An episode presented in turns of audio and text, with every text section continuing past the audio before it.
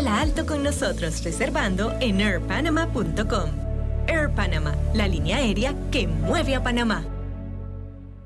Scotiabank presenta Carlos Vive, Jerry Rivera. 7 de diciembre, Plaza Amador. Homenaje al Día de las Madres. Asegura ya tus entradas en ticketpluspanamá.com y tiendas Deli Gourmet. Una mega producción de Showpro. Te invita sin rodeos. Ahorrar en Credit Core Bank te da más. Abre tu cuenta de ahorros. Recibe gratis el primer año de anualidad de tu Visa débito y hasta 10% de cashback. Ver condiciones en www.creditcorebank.com.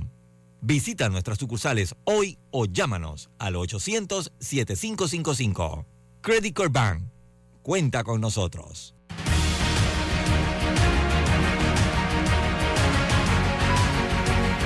Mis amigos, tengan todos muy buenos días, bienvenidos. Estamos ya eh, aquí en este su programa Sin Rodeos, Roberto Antonio Díaz en el tablero de controles de Omega Estéreo y con la grata compañía hoy de vuelta Paula Cabalén está en Argentina y precisamente le comentaba, han pasado cosas en ambos países.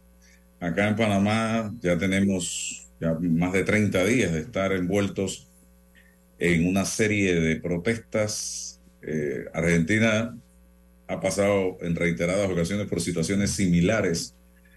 Eh, y bueno, tiene mucha más calle, más experiencia eh, en este tipo de cosas que nosotros.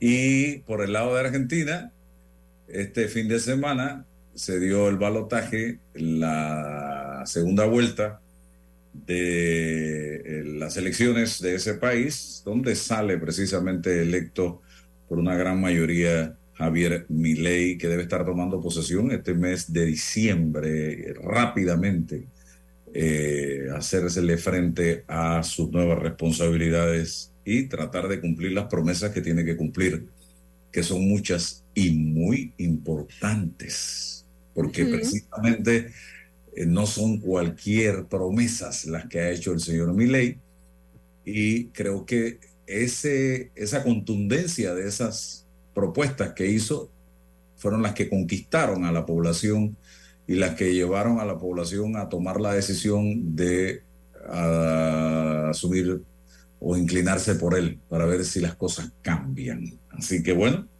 pero hoy yo le dije a Paula, quiero que hablemos de algo que ella subió en sus redes sociales. Yo siempre estoy pendiente de lo que sube. Y tiene que ver con nos enfermamos por diversas razones. Y yo creo que en el escenario en que estamos viviendo hoy, los panameños, esta es una de las razones por las cuales mucha gente también se está afectando su salud eh, por el estrés que estamos viviendo. Y yo tengo que ser honesto, yo creo que desde el propio presidente, de la República, yo no creo que él esté en estos momentos en una condición de salud eh, eh, muy positiva, muy estable, lamentablemente. Y no es que yo sea ni PRD ni copartidario, soy ser humano y en las últimas ocasiones que en televisión he visto al señor presidente de la República, quien todos sabemos que se enfrenta a una situación de salud bien delicada, eh, lo he visto bastante deteriorado. Y yo me imagino que debe ser el estrés que ese hombre debe estar pasando. Y si él está así, imagínense también la cantidad de gente en este país que debe estar pasando por situaciones de estrés, el productor, el pequeño comerciante, la madre de familia, los estudiantes, eh, no sé, el pueblo que, trabajador que teme perder su trabajo, el paciente que va rumbo a una cita médica y no pudo llegar, tantas cosas que te generan precisamente que tu organismo se pueda afectar. Bienvenida, Paula. ¿Qué tal? ¿Cómo andas? Buenos días a todos. Bueno, qué bueno eh, que a pesar de las cosas que van sucediendo, decidamos hablar de eh, otro tema y uno de los temas que yo pensé que ibas a querer hablar, además de este de la enfermedad, tiene que ver con, que toqué toda la semana, tiene que ver con el poder de la atracción, que también tiene que ver con la enfermedad. Y, justamente lo que dice es que lo importante es nuestras respuestas nuevas a situaciones. Cuando nosotros queremos cambiar algo es cuál es la nueva respuesta que voy a dar ante la misma situación que tenía antes. Ahí es donde podemos empezar a cambiar algo. Y nosotros en este espacio hoy estamos decidiendo empezar a hablar de otra cosa y no engancharnos con todas las cosas que están sucediendo a nuestro alrededor a nivel crisis sociales, ¿ok? Para poner foco en por qué nos enfermamos. Entonces, una de las cosas que, yo escribí esta semana tiene que ver con, eh, viste que ahora está muy de moda de, bueno, viste que no se puede comer harina, no puedes tomar azúcar, no puedes comer esto, no puedes comer aquello, que el gluten, que esto, que qué sé yo, y cada vez las personas dicen, no, pasa que gracias que descubrí que soy alérgico a. Lo cierto es que la alergia es una enfermedad que si te cae mal algo también viene como producto de una enfermedad, primero empieza en el cuerpo, después en lo que rechazo. Y, el, y básicamente el posteo lo que decía era que nosotras nos enfermamos por eh, un montón de otras razones. Una de ellas es por vivir pensando en el pasado, por guardar rencor. Guardar rencor es cuando me quedo enganchado con algo y todo el tiempo estoy eh, con lo mismo en la mente. Por renunciar a los sueños, por no saber cuándo pedir ayuda, por quedarme más tiempo del que tengo que quedarme en una situación determinada, llámese trabajo, relación, etcétera. Por no saber hablar, por reprimir emociones, por no saber poner límites, por acostumbrarnos a no ser felices y ser feliz en realidad es, yo siempre digo, para mí la paz es lo más parecido a la felicidad. Y cuando yo me levanto a la mañana y decido tener un día pacífico, no voy a dejar que venga cualquier persona a estropearlo. ¿Qué significa? Va a venir alguien que va a tener ganas de traer no paz a mi vida y yo voy a decir, no, ¿sabes qué? Acá no hay nadie con quien vayas a discutir. Un muro de contención. ¿Cómo? Poner un muro de contención. Poner un muro de contención es una, pero hay que tener cuidado con el contener, ¿no? Viste que hay gente que después le duele la espalda porque están cargando con todo lo que otros dicen. Es decir, ¿sabes qué? No tengo ganas de tener esta charla. ¿Podemos hablar de otra cosa? Y es posible que las personas se enojen cuando hagamos eso. Es posible que cuando empecemos a poner límites las personas no quieran estar con nosotros que no queremos hablar de eso. Les cuento, a mí me pasó, todo lo que yo hablo, yo lo viví y lo cambié en mi vida. Y lo lidio porque siempre recuerden estos datos. Nosotros tenemos casi 80.000 pensamientos por día, de los cuales el 70% de, ese, de esos pensamientos es nuestro diálogo interno y es negativo. Todo el tiempo estamos, eh, no hay manera de salir de un diálogo negativo todo el tiempo pensamos en negativo, está constantemente en, alto porcentaje en nuestra vida eso. Entonces, ¿qué requiere de nosotros? Tener mucha conciencia de, en este momento voy a cambiar esto que estoy pensando y lo voy a reemplazar por algo positivo. Voy a cambiar una queja por sugerencia. Voy a cambiar eh, una crítica por pedir permiso para dar un feedback. Fíjate, como siempre empieza por el que lo ve, ¿sí? Pero ¿por dónde empieza en realidad antes? Tenemos que darnos cuenta de que el cuerpo está soportando cosas. Entonces, cuando ustedes asuman como normal que les duela la cabeza, como normal que les duela el estómago, como normal que no pueden dormir. Hay gente que me dice, es que no puedo dormir, no puedo dormir, no, estoy tomando pastillas. Claro, eh, las personas creen que tomando una pastilla van a poder dormir, pero en realidad no están sanando el por qué no pueden dormir. Para sanar por qué no puedo dormir, tengo que revisar qué me preocupa, en qué estoy pensando antes de ir a dormir, eh, qué es lo que me tiene con los pensamientos trabajando, ¿no? Tengo que tratar de tener paz en mi mente. Y eso se trabaja. No hay una pastilla para eso. Mejor dicho, sí, hay pastillas, pero no hay una pastilla que resuelva de base esa problemática. Lo que sí la resuelve es nuestro trabajo constante de poder cambiar el pensamiento. ¿Y eh, qué sucede? Vamos a casos de ejemplos reales, ¿no? Te voy a dar algunos ejemplos de dolores en el cuerpo. Cuando a nosotros nos duele el cuerpo, es porque estamos acumulando rabia, enojo. ¿Ok? Entonces, en vez de sacar la rabia y el enojo a través de ejercicios, de estirarme, de hacer yoga, de, salir a correr, de golpear a una bolsa de boxeo, que pudieran ser cosas que puedo hacer con mi cuerpo, ¿qué hacen las personas? Esperan que termine el día para tomar alcohol, ¿no? O salen a fumar. O se toman una pastilla para, bueno, me tomo una pastilla si estoy tranquila, si tomo esto me siento mejor. Es la inmediatez. Pero en la inmediatez no voy a sanar mi cuerpo, yo necesito prestarle atención a mi cuerpo. También me puede doler el, cuerpo porque rechazo esto que me está pasando ahora. Entonces, charla del domingo, por ejemplo, típica charla del domingo en una mesa en, en mi país, y pero si gana tal, y bueno, mira con lo que se va a enfrentar, pero si gana el otro, y bueno, mira, todo era negativo, ¿no? Hasta que uno dijo, ¿sabes qué? Sea como sea el resultado, lo que vale es lo que nosotros como ciudadanos podemos hacer. Porque lo cierto es que los gobiernos pasan y todos los gobiernos desde algún aspecto algún daño hacen. Ya nos acostumbramos a eso. Pero cuando mirás que de todas formas hay vidas que funcionan, la pregunta es, ¿cómo puedo imitar a esas personas a las que la vida sí les funciona? ¿Qué hacen? ¿Qué mirada tienen de la vida?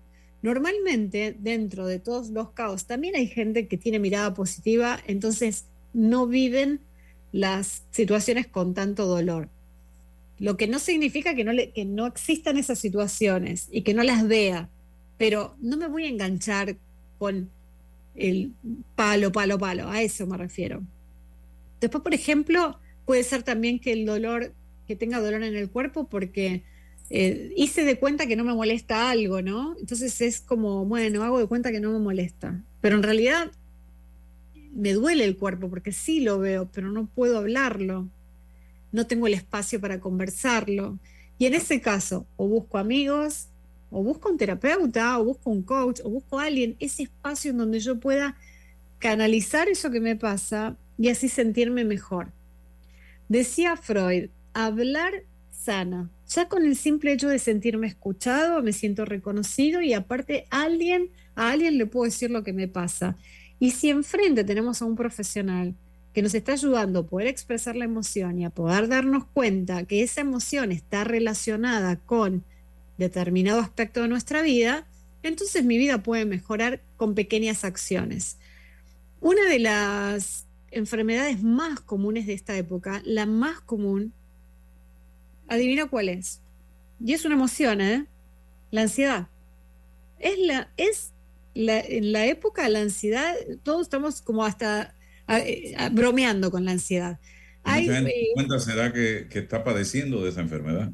¿Y cuál es la ansiedad? La ansiedad, mira lo que significa la ansiedad. La ansiedad es miedo al futuro con información de mi pasado. Entonces, como tuve una mala experiencia en mi pasado, no la quiero repetir, entonces por las dudas empiezo a sufrir antes de que suceda algo nuevo. Pero en realidad no estoy viviendo en el presente, porque si yo vivo en el presente, ¿qué hago? Puedo darme cuenta de que puedo modificar mi presente. ¿Por qué el resultado va a ser el mismo si yo pienso algo diferente hoy? El resultado va a ser el mismo si yo voy al futuro pensando como pensaba antes. Entonces, en sesión, por ejemplo, de coaching, la emoción que más, más, más, más trabajamos es la ansiedad, la frustración, la aceptación la aceptación de las situaciones como están y cuando yo acepto, no me enfermo. La enfermedad aparece cuando nosotros eh, vamos en contra de lo que está pasando, cuando yo quiero que algo sea distinto a lo que está pasando. Entonces, recién hablaba eh, con Roberto, ¿no? El operador de la radio. Y me estaba contando que no había eh, tomate, lechuga, etcétera. Mm. Que Bueno, entonces, ¿qué podemos hacer en ese caso? ¿Cuáles son las cosas que están a nuestro alcance como ciudadanos? Es un ejemplo lo que voy a dar. Si yo digo, pero te parece que no podemos comer esto y estoy tiki, tiki, tiki, tiki, tiki, tiki, tiki, estoy yendo en contra de algo que está siendo real. Eso está pasando en este momento. Bien. Y escapa de nuestro control que haya tomate, lechuga, zanahoria. Se escapa totalmente. Entonces, ¿qué podemos hacer? Muchas cosas cada uno va a hacer cosas diferentes. Va a haber gente que va a decir, ok, comeré solo carne mientras. Otros eh, harán una nota y, la mandarán al gobierno. Otros llamarán insistentemente para que eso se resuelva. otros verán la forma de, de hacerse llegar tomate y lechuga, otros se pondrán a plantar en el jardín. Pero todas esas acciones son acciones constructivas para la vida de uno en vez de quejarnos. Si yo me quejo, estoy yendo en contra de algo que no puedo evitar, porque hay alguien que está haciendo que eso suceda. Y no puedo ir en contra de eso. ¿Me explico? Sí puedo hacerlo desde un lugar sin enojarme, sin enojarme, sin ir en contra energéticamente. Cuando vamos en contra energéticamente de lo que está pasando, viene la enfermedad, porque nuestras células comienzan a luchar. Hay una lucha. Entonces, sí o sí, de algo me voy a enfermar. Me voy a contracturar, me va a doler el estómago, no voy a poder dormir. Después voy a empezar a una de las grandes enfermedades de las, de las emociones también es la fibromialgia. Mm. ¿Sabes lo que es, no? Es un dolor muy, muy, muy, muy fuerte. todo el cuerpo. Claro, pero ¿por qué? ¿Sabes quiénes tienen esos problemas? Las personas que no expresan emociones. Las personas que no... Todos los exámenes habidos y por haber y nada sale. No, para eso hay que hacer otro tipo de terapias. Por ejemplo, constelaciones familiares. Por ejemplo, para ver, mira, es muy interesante algo. Cuando nosotros hacemos constelación, eh, a veces aparece que la respuesta ante algunas situaciones que tienen las personas vienen porque esa era la respuesta de su bisabuela ante una situación de guerra o ante una enfermedad en su época. Esa forma de responder, esa emocionalidad, se transmitió de generación en generación.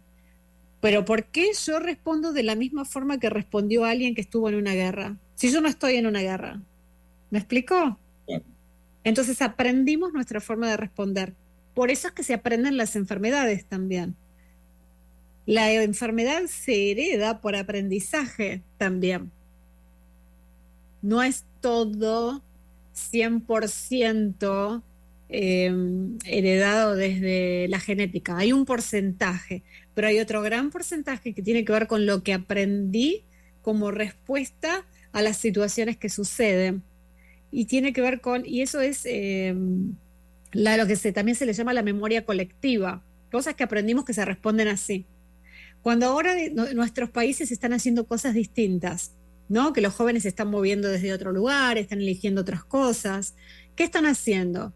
Están rompiendo una memoria colectiva de años y generando una nueva memoria, porque ellos van a generar una nueva forma de actuar, una nueva forma de operar que tiene ansiedad también, ¿no? Porque van a querer el resultado inmediato y cuando eso no suceda vemos qué pasa. Es, es la enfermedad de la época. Eh, entonces, ¿a cuáles enfermedades hay que prestarle mucha atención? Y fíjense, yo leía esta mañana que Panamá tiene un casi 80% de burnout, o sea, en las empresas, como casos de, estrés y, y los casos de estrés cuando ya llegaste a un punto en donde tu cuerpo dijo basta, si uno llega a ese punto es porque no tenemos control de nuestro cuerpo. No estamos teniendo control de nuestra mente y no estamos teniendo control de nuestras emociones. Desde el momento en el que podemos tener control, podemos saber qué hacer. Si estoy pasando por un momento de estrés, porque el estrés no es malo, el estrés nos hace hacer cosas. Pero si yo no me doy cuenta que eso está pasando, lo meto en el cuerpo y empiezo a tener respuestas eh, a través de la enfermedad, ¿no? Como lo que hablábamos antes, ansiedad, depresión, eh, problemas de conducta, ¿sí? problemas de atención, eh, no dormir. Ira. Y, eh, sí, pero aparte el enojo hace que nosotros tengamos respuestas totalmente negativas y después tenemos que dedicarle mucho tiempo a arreglarlo, si es que lo podemos arreglar, porque una vez que lo expresamos así ya es muy difícil. Entonces, para mí es el momento, y yo lo voy a seguir fomentando porque creo firmemente en, esto, de dedicar tiempo a conocernos, a, saber cómo siente, piensa y actúa Álvaro. Y si yo me doy cuenta que hay algo que ya no me gusta, porque lo bueno del ser humano es que tiene la posibilidad de cambiar, nosotros podemos cambiar siempre que cambiemos nuestra forma de pensar. Pero hay que tomar decisiones para poder cambiar. Si tú no tomas la decisión, es imposible. Mira, no es por arte de magia. No. Hablaba esta semana de manifestar, ¿no? De la manifestación. ¿Cómo hago para atraer cosas? ¿Cómo funciona el poder de la atracción?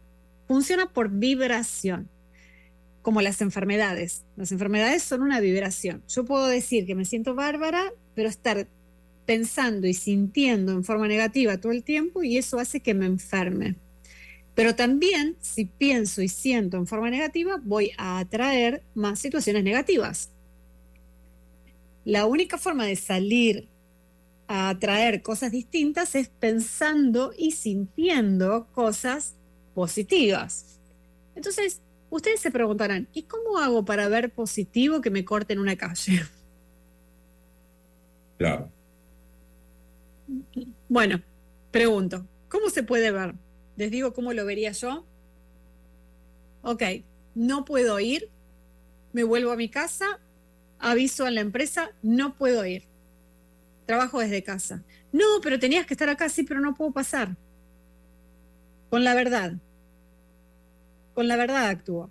Actúo con la verdad, vuelvo. Entonces, ¿qué va a empezar a pasar? Uno, dos, tres, cuatro, cien personas que hagan eso. Va a llegar un momento en donde ese empresario, que va a tener quizás el alcance y el recurso para ir a nivel político a decir, hey, yo no tengo que cerrar, tengo que cerrar mi negocio si esto sigue pasando.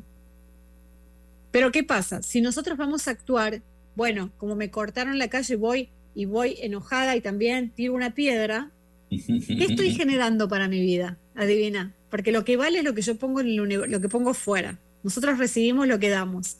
Si yo voy y tiro una piedra, le rompo el vidrio, la ventana del auto a alguien, le corto la calle a alguien, también eso me va a pasar a mí. Cuando alguien corta, se corta a sí mismo algo. Cuando alguien eh, eh, manda odio, se está mandando odio a sí mismo constantemente. Esto lo decía Jesús, pero yo ni siquiera lo hablo desde ese lugar, ¿no? Lo hablo a nivel, la física cuántica lo dice, lo decían los científicos, somos un imán y nosotros atraemos cómo estamos eh, vibrando. Y vos me dirás, pero yo actúo bien y me pasan cosas malas. Ok, ¿cuál es la nueva respuesta que voy a dar para cortar ese loop? Porque a veces, tal vez yo actúo bien, pero pienso mal. Mm. Quizás yo actúo bien, pero en el fondo estoy enojada. Quizás yo digo, bueno, no le voy a contestar a esta persona, voy a ponerle otra mejilla, pero en el fondo tengo odio. Yo no voy a traer lo que, lo que estoy haciendo, voy a traer lo que estoy sintiendo. Es la emoción lo que se atrae, no lo que parece que estoy haciendo. Entonces, cuando logro trabajar sobre mi emoción, sobre sentir diferente hacia las cosas, pensando, si yo quiero tener una vida positiva, más vale que empiece a pensar bien. Y cuando hablo de pensar bien, no es de ser tonto, porque yo puedo pensar bien y poner un límite. Yo puedo decir, mira, no tengo ganas de que me quites la paz. Y como me estás quitando la paz, prefiero no verte. Prefiero no juntarme más con vos, porque me quitas la paz. Cada vez que te veo me siento mal. Entonces, si yo puedo poner ese límite, también genero que la otra persona sepa algo. Está bien, si yo quiero seguir haciendo esto, voy a terminar reunido con los mismos, ¿no? Claro que sí. Hace ayer, acá en mi país, una chica eh, puse un posteo en las redes que decía, nos convertiremos en las barreras que necesitan para que este gobierno no pueda avanzar. y yo leí ese posteo, no sé ni quién era la chica, nada, solamente leí el, el título, ¿no? Y pensé, esta chica sabe lo que está diciendo. Esta chica sabe que está eligiendo y decidiendo trabar el avance de un, de un nuevo movimiento que todavía ni siquiera sabe hacia dónde va a ir, pero ya empezamos a trabarlo, ¿qué pensás que va a pasar en la vida de esa persona? En algún momento no le va a fluir algún trabajo, en algún momento no va a tener la relación que quiere. En claro, pero su vida se va a trabar porque ella está poniendo eso fuera. Entonces, cuando nosotros seguimos personas que dicen, dale, vamos a trabar, vamos a cortar. ¿A quién estoy siguiendo? ¿Estoy siguiendo lo que yo quiero hacer? ¿Yo me quiero cortar las posibilidades? ¿Quiero cortar cosas en mi vida o quiero avanzar y que las cosas mejoren en mi vida? ¿Qué otra cosa puedo hacer para ser escuchado? ¿Cuál es una forma de ser escuchado en donde no termine perjudicando a otros? Porque eso que estoy poniendo ahí afuera es lo que voy a recibir. ¿Cuál es una manera en donde haya un ganar-ganar? En donde yo me pueda comunicar, donde pueda hacer saber lo que pasa y donde también no esté perjudicando a otras personas. Porque como bien hablábamos también antes con Roberto, ¿quién pierde? Siempre hay alguien que está perdiendo. No me dejan pasar los vegetales, hay vegetales tirándose. Mientras tanto hay gente muriendo de hambre. ¿Por qué hacemos eso? ¿Y qué resuelve eso? Es la gran interrogante. Mira, para mí lo resuelve la conciencia. Yo siempre te digo esto y puedo sonar muy naif, la toma de conciencia. Nosotros somos dueños de nuestro día hasta que nos vamos a morir. Somos dueños de cómo queremos vivir la vida. ¿Cómo quiero vivir la vida? La vida tiene 50 millones de problemas. La vida puede ser triste, amarga y oscura. O puede tener momentos de bienestar, paz y lucidez y, de cosas gratas siempre que yo decida que esa es la vida que quiero tener. ¿Por qué? Porque depende de cómo la esté viviendo. Ante una situación difícil, yo puedo estar diciendo, ok, vamos a ver cómo lo encaramos. Entonces el desafío para mí es que cada persona se lidere, sepa que su dueño es uno mismo, uno, nosotros somos dueños de nosotros. Yo no puedo echarle la culpa a, un presidente de lo que pasa en mi vida, porque con el presidente que sea, mi vida siempre avanza. Con el presidente que sea, mi vida nunca se frenó. Entonces, yo puedo decir, este gobierno fue malo para mi país, este gobierno fue malo para eh, otras personas. Puedo decir eso, por ejemplo. Pero no me lleno de odio y bronca, porque si no, no avanzo, no avanza nada en mi vida. Yo no quiero contagiar eso. Lo que no significa que no, ve, no pueda ver que hay cosas que son mejores o peores. Y lo que no significa que me motive a querer ayudar a las personas, a decirles, si pones actitud positiva, mente positiva, y acciones positivas y las pones afuera, hay que accionar, hay que hacer algo positivo.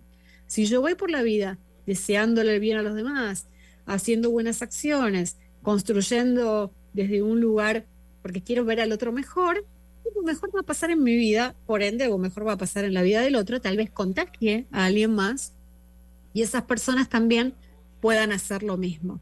Pero si estoy sentada frente a las redes sociales quejándome, no.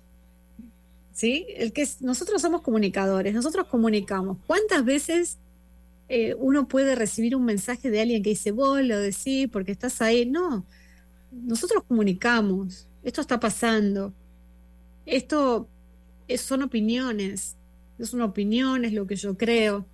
Disculpa Álvaro que te corté porque estaba terminando la frase.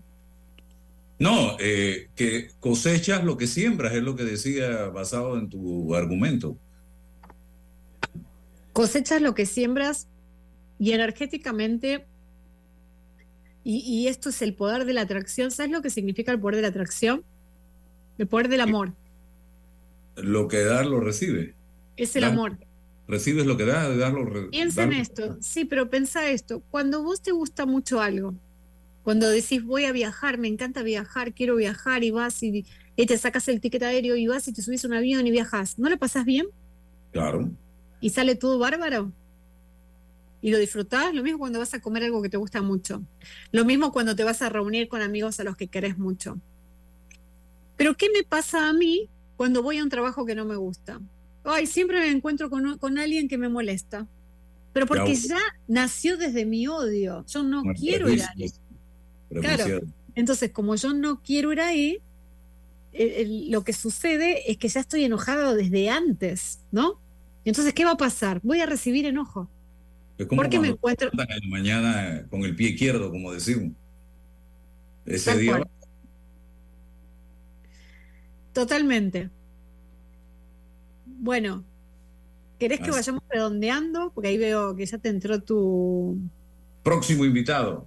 Sí, sí, para que eh, un mensaje final eh, y en un momento como el que estamos viviendo, eh, Paula. Bueno, mensaje final para el momento que estamos viviendo. No se olviden de que cada uno de nosotros siempre tenemos la posibilidad de decidir ¿qué semilla quiero sembrar hoy? Y eso implica sentimientos, emociones y acciones concretas. Eso más tarde, más temprano es lo que vamos a terminar recogiendo y eso lo podemos ver rápidamente en la respuesta que tenemos en nuestras interacciones diarias. Cómo nos tratan, qué recibimos de los demás. Es fácil de verlo. Nada, eso quiero dejar de mensaje. Poco en lo que quieren sembrar. La persona que estás viendo en pantalla, Paula, eh, es el Marcelo, creo que se lee Wasser, o Weiser, Wasser. Sí, señor, Marcelo Wasser. Sí, sí, Wasser. Es argentino. ¿En serio? Estoy conversando con Marcelo y Denise, que es la esposa, con Paula, que es argentina. Ella está en Buenos Aires ahora mismo. Digo, eh, ¿verdad? Es la dueña de la cuenta. ¿Usted, señora Wasser, es su nombre? Diana Wasser. Diana, Diana. Y mira, Paula, eh, eh, el, amigo que está aquí es sobreviviente de la masacre del 7 de octubre en Israel. Así es. Wow. Así que si te quieres quedar ahí. Sí, me quedo, me quedo. Eh, es un argentino israelí de 65 años.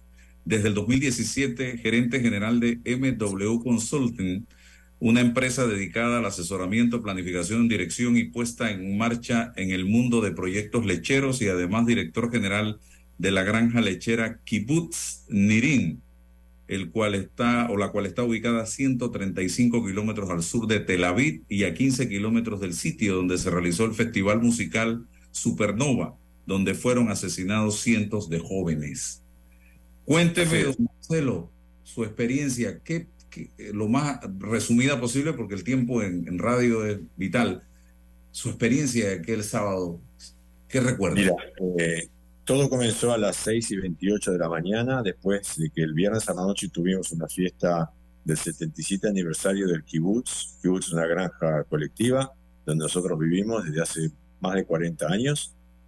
Eh, a partir de, ese momento nos levantamos, estábamos el, sábado, es un día de descanso como es el domingo aquí, en, este momento estamos en Panamá, y, corrimos a la, sala segura que tenemos nosotros hasta desde que suena la sirena, o mejor dicho, la, alarma que es eh, color rojo, así se la llamamos nosotros, eh, tenemos entre 7 y 8 segundos para llegar a la sala segura levantamos a nuestro nieto nueve meses que estaba ahí con nosotros durmiendo porque se quedaba a dormir por la fiesta con mi hijo, mi otra hija y nosotros dos corrimos a la sala segura, nos cerramos y empezó una lluvia, pero fue una lluvia de misiles, una lluvia.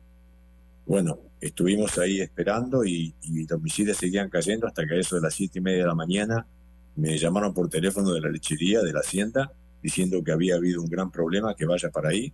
Así que eh, me vestí, salí, a pesar de lo que decía mi familia, salí para la hacienda. En el camino tuve que tres veces tirarme al piso por los misiles que seguían cayendo. Llegué a la lechería, bueno, desastre, vi 13 vacas muertas, los techos destruidos, eh, vacas heridas, eh, había agua por todos lados.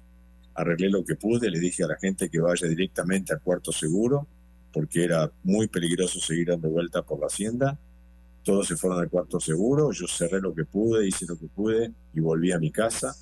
En el camino, para mí era un camino como siempre, salí, había misiles, pero bueno, no entendía.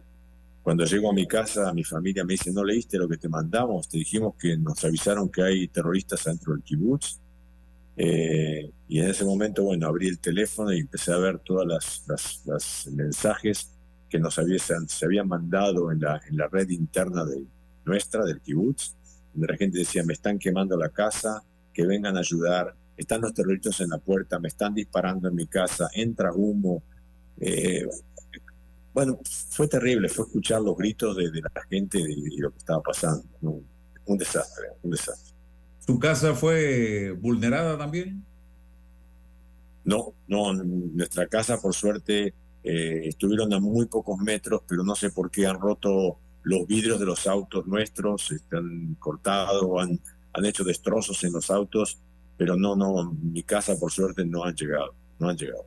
pero en el kibutz tenemos de las 150 casas que hay, aproximadamente tenemos 65 casas dañadas, algunas quemadas, algunas eh, totalmente destruidas, eh, bastante, un, daño muy grande, ¿Se llevaron gente secuestrada? ¿Secuestraron gente, perdón? Eh, sí, y suena mal decir, pero hemos tenido suerte y en nuestro kibutz hubo solo cinco muertos y cinco, cinco secuestrados. Eh, si me dejas lo que quisiera solamente decir es que nosotros estuvimos 12 horas eh, dentro del cuarto seguro. Mi nieto de nueve meses, entramos y pensábamos que en 10 minutos salíamos, estábamos sin las mamaderas, sin la leche en polvo, sin los pañales y, bueno, cuando nos enteramos de todo lo que pasa, el miedo de que nos podían llevar, que nos podían matar a nosotros también. ¿Ustedes no sospecharon nunca que algo así podía pasar? No hubo ninguna... Nada, nada, ninguna señal. No, que entren 50 terroristas, 40 eh, arrasadores y que fuera del kibutz que tiene un alambrado haya 100 más. Eh, explíquele brevemente a la gente qué es un kibutz. Yo estuve, he tenido el privilegio de estar en Israel en dos ocasiones. Conozco del tema, eh, cómo se manejan los kibutz. Nosotros acá intentamos hacer un ejercicio parecido, eran especie de cooperativas donde la comunidad entera, un sector de la comunidad se reunía eh, y trabajaban todos juntos, colectivamente, por un bien común. Pero explíqueme cómo funcionan ustedes como kibutz. Nosotros, un kibutz es una granja colectiva, en este caso nuestra granja es una granja agrícola, totalmente agrícola. Tenemos este, varias eh, cosas de agricultura, como cultivos, cultivos intensivos, tenemos la lechería, tenemos bananas eh, y, otros, otras cosas. Eh, todo ese dinero que se recauda, que se, que se gana de todas las actividades, son eh, para el kibutz. El kibutz, después de reutilizar lo que hace falta, pagar lo que hace falta, reparte las utilidades, parte de las utilidades. Por supuesto, parte de las utilidades se reinvierten. hay una, una cuestión de, de ayuda mutua muy grande un 50% de la, de, la, de la salud está subvencionada, o sea, lo que cada uno puede llegar a gastar, y el 40% de la educación no formal también está subvencionada. Eh, por supuesto que tenemos nuestros aportes a la, a la comunidad, cada uno por separado, que tenemos que dar. Y hoy, después de hace 12 años, se ha, se puede decir, privatizado de alguna manera, donde cada uno tiene su sueldo, no como antes que cada todos recibíamos lo mismo, no importa cuál era tu función. Hoy, hace ya 11 años, 12 años, que hemos privatizado el kibutz y bueno, cada uno recibe el sueldo que le corresponde y de ahí él hace sus aportes a la comunidad. Paula, ¿quieres preguntar algo eh, a los esposos?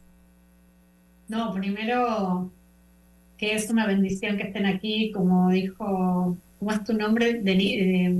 Me parece Diana. Diana. dijo, tuvimos suerte y yo siempre creo que sí, que no les tocó y qué bueno que lo estén contando. Eh, por otro lado, eh, agradecerles que lo compartan. A mí me parece que siempre hablamos con Álvaro de la importancia de escuchar las historias reales y, la, y las vivencias, porque no hay, hay que cambiar hay que cambiar la, la, cultura colectiva todo lo que todas las historias que no conocemos nosotros no conocemos. Eh, y, y, esto de compartir de que ustedes nos cuenten y que sea tan cercano hace que, que desde nuestro lugar no nos está pasando pero que nos puede pasar. Entonces cómo podemos hacer desde nuestro lugar generando conciencia. No estamos allá entonces, ¿qué, podemos hacer desde nuestra casa? Compartir, escuchar historias, contarlo. Así que yo les agradezco un montón que lo hayan contado y les agradezco un montón que, que nada, que me, parece, me pone contenta que estén ahí. Espero, ¿viven en Panamá? Les quería preguntar eso. No, nosotros vivimos en, el kibutz. O sea, ah, estamos, estamos ahora, estamos haciendo ahora, no, estamos ahora haciendo una gira por eh, eh, varios países. Estuvimos en Costa Rica, ahora estamos en Panamá y vamos de aquí para Argentina. La idea es que esto no está hecho por el Estado, hay que entender, esto es privado, esto lo estamos haciendo nosotros de, con nuestros días de trabajo, con nuestro sueldo que no recibimos porque estar haciendo esto. Creemos que es muy importante, pero muy importante que la gente escuche de primera mano o de primera boca, para ser más exacto, qué es lo que pasó, qué es lo que realmente está pasando. Hay que entender que el Hamas eh, eh, entró a Israel y asesinó a más de 1.200 civiles. Por eso lo hice la aclaración que las, los kibbutz son granjas agrícolas donde no hay militares, civiles. Entonces asesinó a 1.200 civiles desde niños, mujeres, ancianos, absolutamente todos sin, sin nada. Un desastre. Yo si pudiera agregar eh, que los palestinos, el Hamas, no son el pueblo palestino. El Hamas los tiene como escudos humanos. Eh, y quería agregar, no sé cuánto tiempo queda, pero nosotros eh, estamos con esta placa que dice que nuestro corazón está atrapado en Gaza y que los liberen ya. El día que vuelvan todos nuestros secuestrados, espero que sea ayer, eh, lo romperemos y ojalá vivamos en paz. Nosotros... ¿Habían, ¿habían palestinos trabajando en el kibutz? No, no, palestinos no había trabajando en el kibutz. Yo tengo mucho de cualquier manera eh, por, por mi trabajo me manejo mucho con gente musulmana, de beduinos o, otro tipo. También conozco gente que vive en Gaza, con las cuales tenía hasta hace poco tiempo, por supuesto que esto haya empezado, relaciones económicas, también con gente de Judea y Samaria, relaciones económicas, y nos hemos trabajado así hace durante más de 20 años sin ningún tipo de problema. Por eso creo que la diferencia que hizo Diana de que entender que el Hamas es un ente terrorista, pero no son los palestinos. No son Muy bueno en tu aclaración porque son cosas que se pueden ver en las redes sociales también. Eh, mi, hija va al colegio Or acá en Argentina y nosotros, yo tuve la suerte también de poder haber escuchado al presidente del colegio haciendo lo que están haciendo ustedes, hablando, llamando a la comunidad, contándole a, a otros papás, porque es un colegio abierto, no, no, más allá de que es un cole de la colectividad, pero está abierto a otras em, creencias, a otras ideologías. Y, hacer esto, de comunicar, de que se sepa, de, empezar a desarmar odios, ¿no? Que, que, a veces las personas sin saber, simplemente por mirar eh, algunas fotos y generan, traen su propia historia y bueno, nada, de vuelta gracias, porque hay que tener mucho coraje para hacer lo que ustedes están haciendo. Pregunto, gracias a ustedes. Pregunto, eh, ¿cómo está la situación en este momento? Ya llevamos eh, esos y pico de días. Sí, vamos para dos meses de esta situación. He visto una posibilidad de, de no sé, de conversar, de dialogar eh, ¿Ustedes ven la posibilidad de que se pueda lograr la paz nuevamente? Mira, yo creo que por el momento lo que tenemos que tratar de hablar es cómo se termina esto. O sea, cómo se termina que nosotros hace 20 años que estamos bajo los misiles y que no podemos vivir en paz. Como te decía antes, nosotros tenemos, todavía siguen cayendo misiles dentro de la lechería, seguimos ordeñando bajo fuego, caen entre 4 a 6 misiles promedio por día esto no se terminó a pesar de que las noticias no hablan de esto. Nosotros ordeñamos todavía con chalecos antibalas y con cascos, así ordeñamos. Este, eh, ordeñamos solamente con voluntarios de, Israel que vienen, a ver, empezó a venir alguna gente del exterior a voluntarizarse, pero la situación todavía está muy lejos, muy lejos para que se termine. O sea, la, la, la, la hostilidad todavía continúa por, por el lado del Hamas, por supuesto, y bueno, y así seguimos. O sea, yo creo que hasta que el Hamas no desaparezca, no desaparezca, no vamos a poder empezar a, reconstruir todo, esa es la verdad. Ellos son los que están haciendo todo esto y durante ya, como te final hace 20 años. ¿Usted cree que con la autoridad Palestina se puede llegar a algún acuerdo? Mira, yo, yo, yo hace muchos años, yo hace muchos años que siempre digo lo mismo. Soy de aquellos que creen la paz y siempre hasta he, he actuado para la paz. Inclusive, ya no sé si ustedes saben, pero la zona nuestra se destaca porque ayudar a la gente de Palestina, hay eh, una ONG que ayuda a pasar a los chicos o enfermos, no solamente chicos, que necesitan tratamientos muy fuertes como tratamientos para el cáncer o trasplantes o, trasplantes de, médula ósea, que, nos, que lo que, hacen es llevan a, llevan a los chicos con sus propios carros, llevan a los chicos, los van a buscar en el paso fronterizo, los llevan a los hospitales, esperan a que los traten y los vuelven de vuelta al paso. Y eso se hace, es una ONG, se hace totalmente gratis y simplemente para ayudarlos como otras ayudas que se dan de pasar este alimento, etcétera, etcétera, se ha hecho toda la vida, no sale en ningún diario, eso no se, no, no se sabe, y se viene haciendo hace muchísimos años. O sea, en verdad con los palestinos nosotros tenemos hace años muy buena relación. Lo que pasa es que esto es el Hamas y hay que, hay que diferenciar entre el Hamas y los palestinos a pesar de que la base o, la salida donde sale el Hamas es en el mismo lugar. Y ellos han secuestrado y matado a a la gente que, que los ha ayudado. ¿A qué distancia están ustedes de, de Gaza? Porque hay una cerca. 1.8 kilómetros de la frontera. Wow, de la cerca. Así es. Están sumamente cerca de, de ¿cómo se llama la comunidad donde están ustedes? Nirim. Nirim. Nirim creo que estuvimos por ahí en nuestra segunda visita a Israel. Y bueno, lamentable todo esto, el turismo en Israel es nulo ahorita mismo, ¿cierto? El turismo, digamos que ahora nada, todo parado. Y la economía en este momento evidentemente está siendo sumamente afectada. Mira, la economía de Israel está afectada, por un lado, pero la economía de la zona nuestra está parada totalmente. Nosotros este, estamos pasando por un momento bastante duro económico. No pudimos, somos agrícolas, trabajamos los campos y en estos momentos no podemos seguir trabajando los campos. Muchas de las cosas que teníamos han sido destruidas. Tenemos una planta de bananas que ha sido totalmente destruida, por un lado por el Hamas y después por los tanques. Han, eh, bombardeos en la plantación de aguacate que tenemos también. Este, bueno, yo te dije, han caído misiles en, la lechería también, o sea que nuestra situación es bastante, bastante difícil y bueno, estamos viendo a ver cómo vamos a poder salir de esto porque no es fácil, a pesar de que el Estado ayuda, pero todavía la ayuda del Estado no ha llegado. Calculo que va a llegar en estos días o de acá a corto tiempo hasta que se organice. Muy bien. No, gracias a ustedes por darme la oportunidad de conversarles esta mañana, de conversar un poco sobre la triste realidad que está viviendo un país tan hermoso eh, como Israel y de tanta historia.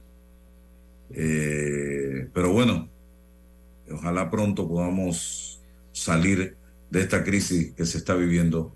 Así que gracias a esta pareja de esposos que lograron salvar su vida eh, en medio de ese ataque de aquel 7 de octubre en eh, Israel por parte del movimiento terrorista Hamas. Paula, gracias también. Te agradecemos la oportunidad de, transmitir esto para que el mundo lo sepa. Creo que es muy importante. Así que muchísimas gracias a ustedes. Gracias. Bendiciones. Gracias, Paula. Y nosotros terminamos acá. Entonces ya pueden desconectarse.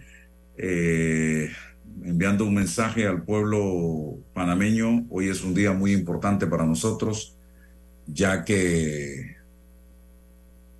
entra en sesión permanente la Corte Suprema de Justicia de nuestro país para tomar una decisión en un escenario de tres, para que sepan, todos quisiéramos, todos no, la gran mayoría quisiera que el fallo fuera de inconstitucionalidad, pero también está la opción de la inconstitucionalidad eh, parcial de la ley y la otra de declarar constitucional la ley. Y les planteo el escenario tal y como es. Cualquiera de las tres opciones tiene el Pleno de la Corte Suprema de Justicia que está integrado por nueve magistrados para tomar. Por mayoría se tiene que tomar esta decisión de los nueve magistrados, donde haya, eh, estamos hablando de nueve, donde haya cinco votos a favor, allí está la decisión. Van a hacer el análisis de dos de las diez demandas, la de la licenciada Cornejo y el licenciado Sevillano, que ya han cumplido con todos los de la ley. Las diez demandas han sido revisadas por los procuradores de la Nación y de la Administración de manera alterna y en las 10 se ha concluido o ellos han planteado la inconstitucionalidad. El planteamiento de los procuradores no es vinculante, sin embargo, los, se les consulta para que la Corte tenga eh, también el análisis de los procuradores. La Corte Suprema de Justicia, al entrar en sesión permanente, nos está diciendo, para que quede claro, que a partir de este momento, ellos comienzan el análisis y en cualquier momento se puede dar una decisión. Pero en ese, en cualquier momento puede ser hoy, como puede ser mañana, domingo, lunes, martes, miércoles, jueves, viernes, sábado o el próximo domingo. Porque sesión permanente es de manera ininterrumpida. Ellos declaran, pueden declarar un receso a la sesión permanente y regresan mañana a seguir en sesión permanente. Entonces, no es bueno, y se los digo, estar levantando falsas expectativas porque he visto algunos expertos en echar leña al fuego señalando que hoy tiene que tomarse la decisión. Ojalá. Pero lo que tenemos que exigir a la Corte Suprema de Justicia es que la decisión que vayan a tomar esté bien sustentada, bien sustentada, robusta, sólida, que nos permita, en caso de una inconstitucionalidad, llegar en condiciones para hacerle frente a la batalla legal que nos puede eh, esperar por parte de la empresa minera. Así que ese es el mensaje que yo quiero enviar. No nos desesperemos, ya se está dando un hecho histórico y es que la Corte se declare públicamente en sesión permanente y eso significa que en cualquier momento va a darse a conocer un fallo por parte de este eh, Así que ese es el mensaje. Y ojalá Dios quiera que los planetas se alineen y que sea favorable al querer del pueblo panameño pero no podemos con misiles, con ametralladoras, exigirle a la Corte lo que nosotros queremos que ellos hagan. Ellos tienen que hacer el análisis y tomar sus decisiones y nosotros tenemos que respetar las decisiones que tome la Corte Suprema de Justicia. Este es el momento, la prueba de fuego que tiene la Corte Suprema de Justicia. Así que vamos a ver, que Dios bendiga a cada uno de los magistrados, le dé la sabiduría necesaria para lograr en ese fallo, en ese fallo, entender el sentir del pueblo panameño y dicho sea de paso, señoras y señores, darnos un buen documento que, repito, nos permita enfrentarnos a esa gran batalla que vamos a tener que librar como país. Ese era el mensaje que tengo para cerrar el programa. Hasta el lunes, si Dios así nos da permiso. Gracias. La información de un hecho se confirma con fuentes confiables y se contrasta con opiniones expertas.